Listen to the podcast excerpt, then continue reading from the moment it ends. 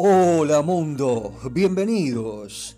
Desde Buenos Aires, Argentina, Daniel Batola los vuelve a saludar y yo creo que ya estamos en condiciones de comenzar a rememorar aquella gloriosa década del 40, 1940, aquí en la Argentina, en aquellos inolvidables y memorables años, uno de los lugares habituales frecuentados por el público tanguero fue un sitio que se llamó Singapur. Así como lo escuchás, Cabaret Singapur, que estaba ubicado en pleno centro porteño. Montevideo y la avenida Corrientes, la calle que nunca duerme.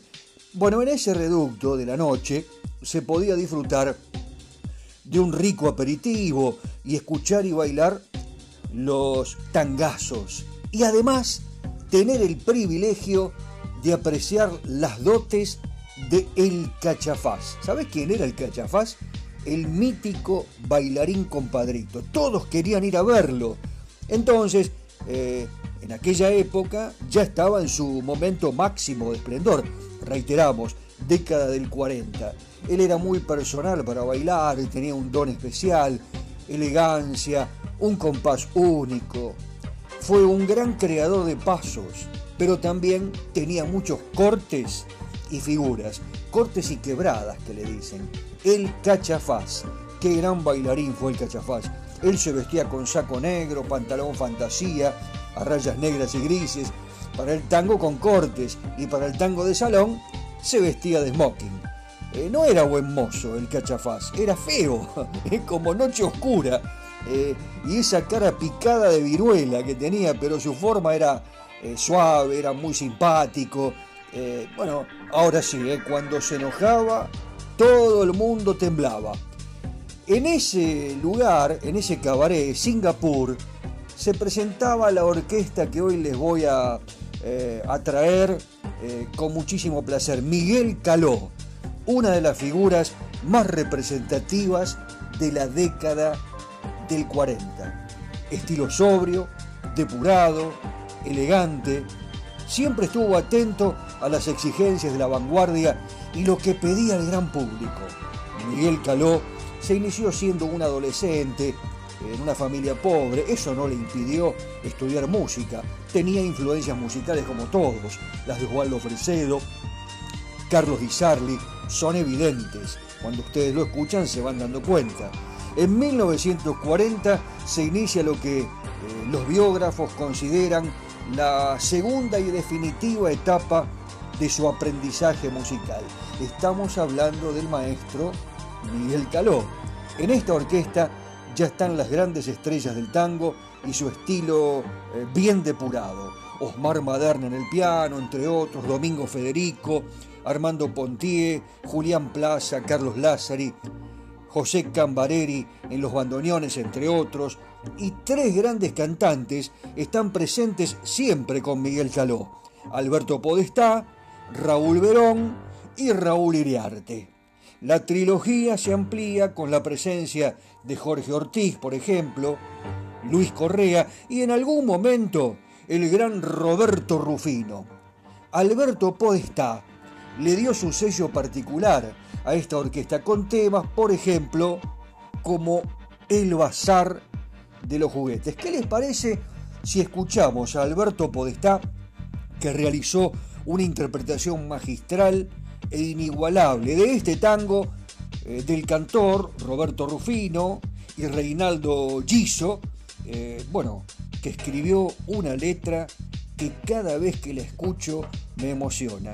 Con atención, por favor, no dejen de percibir lo que dice el cantor, el gran Alberto Podestá, porque estoy seguro que los va a llegar a conmover como me produce a mí, ¿no? Eh, bien profundamente una emoción tremenda. ¿eh? Ese señor que ahora tiene dinero y que le quiere regalar un juguete a todos los pibes del barrio. Alberto Podestá, con la Orquesta de las Estrellas de Miguel Caló, el Bazar de los Juguetes. Thank you.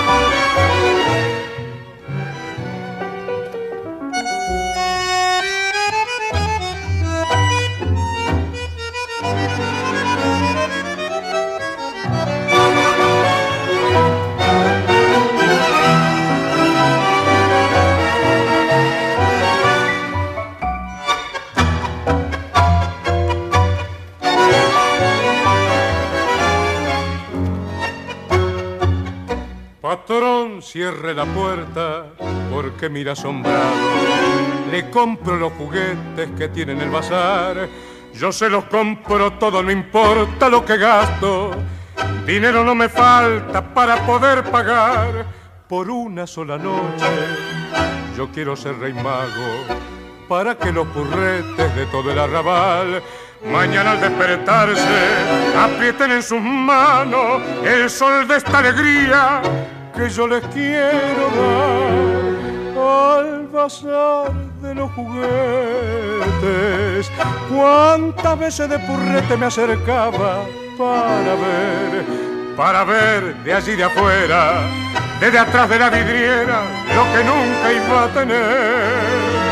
Si mi vieja era tan pobre, le faltaba siempre un cobre para comprarnos el pan. Y hoy que puedo, que la suerte me sonríe, yo no quiero que haya un pibe que no tenga ni un juguete jugar. Yo sé lo que es sentirse en una noche buena, sin un solo regalo con un cacho de pan sabiendo que los otros cruzando la vereda dejaban sus juguetes en medio del zaguán. Yo sé lo que sentirse besado tiernamente por una pobre madre que no me pudo dar ni el más humilde y pobre de todos los juguetes. Por eso se los compro, por eso nada más. Y mi vieja era tan pobre, le faltaba siempre un cobre para comprarnos el pan. Y hoy que puedo, que la suerte me sonríe, yo no quiero que haya un pibe que no tenga ni un juguete para jugar. No me diga que usted, no me digas que vos no pensaste alguna vez hacer eso, comprarte todos los juguetes y dárselos a los chicos eh, que nunca vieron, por ejemplo, bueno, eh, un, autito eh, para jugar simplemente, algo pequeñito, chiquitito, que no sea una computadora, un celular, pero que de todas maneras para ellos es un inmenso regalo. Emociona cuando dice, y creo que lo has percibido atentamente, yo sé lo que es sentirse besado tiernamente por una pobre madre que no me pudo dar ni el más humilde y pobre de todos los juguetes. Por eso se los compro. Por eso, nada más. La madre no tenía, lo despedía en la Nochebuena, eh, cuando llegaba Papá Noel, eh, cuando llegaban los reyes, con un beso, porque no tenía que darle a ese pequeño. Y bueno, ustedes saben que las grandes orquestas, cada una de ellas, tuvo sus seguidores y también un tema que los representó, que la barra pedía para bailar. Osvaldo Pugliese, por ejemplo, todos los recordamos por la Yumba, eh, a eh, Carlos Di Sarli, Bahía Blanca, Osmar Maderna, eh, siempre le pedían Lluvia de Estrellas, un clásico de este gran músico, a el bandoneón mayor de Buenos Aires, Aníbal Troilo, quejas de bandoneón, maestro, Astor Piazzolla, Adiós Nonino, que a veces nos sirve como cortina en nuestras presentaciones de tango argentino. Para los bailarines y los amigos de la buena música, el tema fetiche de Miguel Caló, a quien hoy estamos homenajeando y presentando, fue Sanssouci, compuesto por Enrique Franchini y grabado por primera vez en 1944. Y aquí va la yapa de hoy, un regalito que les tengo, dos temas. Primero escuchamos el Bazar de los Juguetes con, en la voz del gran Alberto Podestá. Y ahora, eh, ya que estamos, para todos los bailarines del mundo, grábenlo, ténganlo, pongan el podcast de Daniel Batola eh, cuando vayan a la milonga eh, y díganle a sus amigos, a todos, a la barra, atención bailarines de todo el mundo, Miguel Caló para bailar, ¿eh? con cortes y quebradas y muchas figuras, como lo hacía el gran Cachafaz en el Cabaret Singapur, Sanssouci.